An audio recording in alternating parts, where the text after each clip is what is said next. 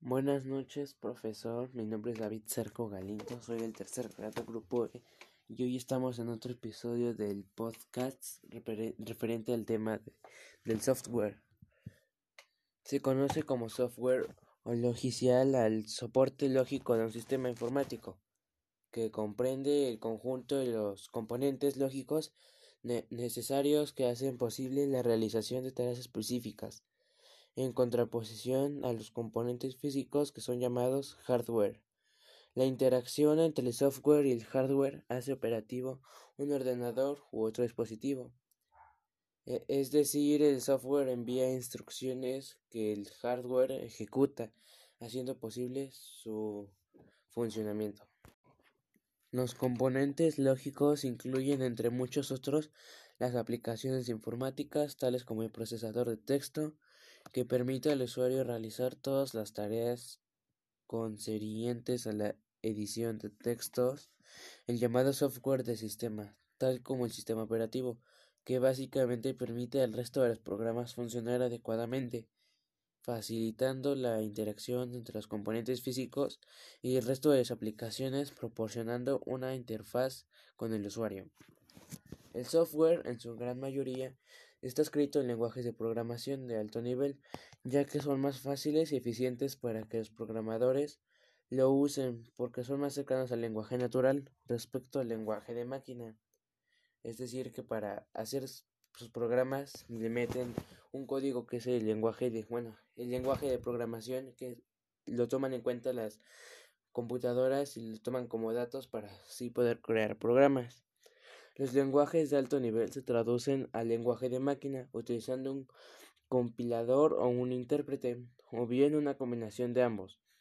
El software también puede estar escrito en lenguaje ensamblador, que es de bajo nivel y tiene una alta correspondencia con las instrucciones que se le dan. Si bien esta distinción es en cierto modo arbitraria y a veces confusa, a los fines prácticos se puede clasificar el software en tres tipos. Software de sistema. Su objetivo es desvincular adecuadamente al usuario y al programador de los, de los detalles del sistema informático, en particular que se use, aislándolo especialmente del procesamiento referido a las características internas de memoria, discos, puertos y dispositivos de comunicaciones impresoras, pantallas, teclados. El software de sistema le procura al usuario y programador adecuadas interfaces de alto nivel, controladores, herramientas y utilidades de apoyo que permiten el mantenimiento del sistema global. Incluye entre otros como sistemas operativos, controladores de dispositivos y herramientas de diagnóstico.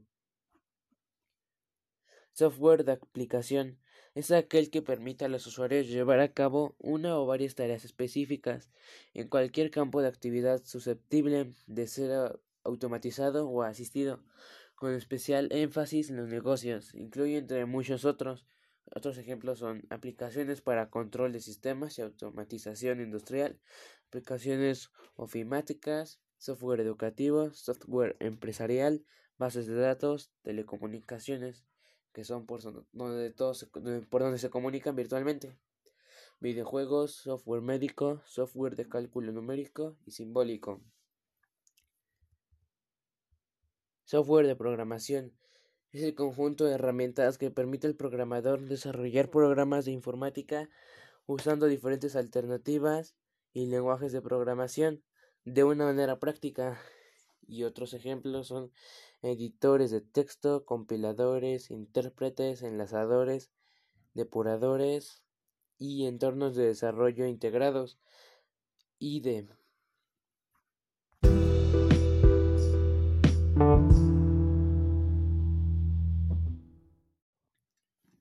El software es el producto derivado del proceso de desarrollo según la ingeniería del software. Este producto es intrínsecamente evolutivo durante su ciclo de vida. En general, evoluciona generando versiones cada vez más completas, complejas y mejoradas, optimizadas en algún aspecto, adecuadas a nuevas plataformas, es decir, que van innovando para adaptarse a las tecnologías más modernas. Cuando un sistema deja de evolucionar, eventualmente cumplirá con su ciclo de vida, entrará en obsolescencia e inevitablemente, tarde o temprano, será reemplazado por un producto nuevo. El software evoluciona sencillamente porque se debe adaptar a los cambios del entorno, sean funcionales, operativos, de plataforma o arquitectura. La dinámica de evolución del software es el estudio de los cambios del sistema. La mayor contribución en esta área fue realizada por Meir Lehman y Belady, comenzando en los años 70 y 80. Su trabajo continuó en la década de 1990 y otros investigadores, junto con Lehman, da relevancia en la realimentación a los procesos de evolución. Y así es como las, el software ha ido evolucionando y es una herramienta muy especial y fundamental para que nuestras máquinas, computadoras o las TIC funcionen eh, de, mejor manera y estén organizados. Eso es todo sobre el software. Muchas gracias por su atención. Es todo. Muchas gracias.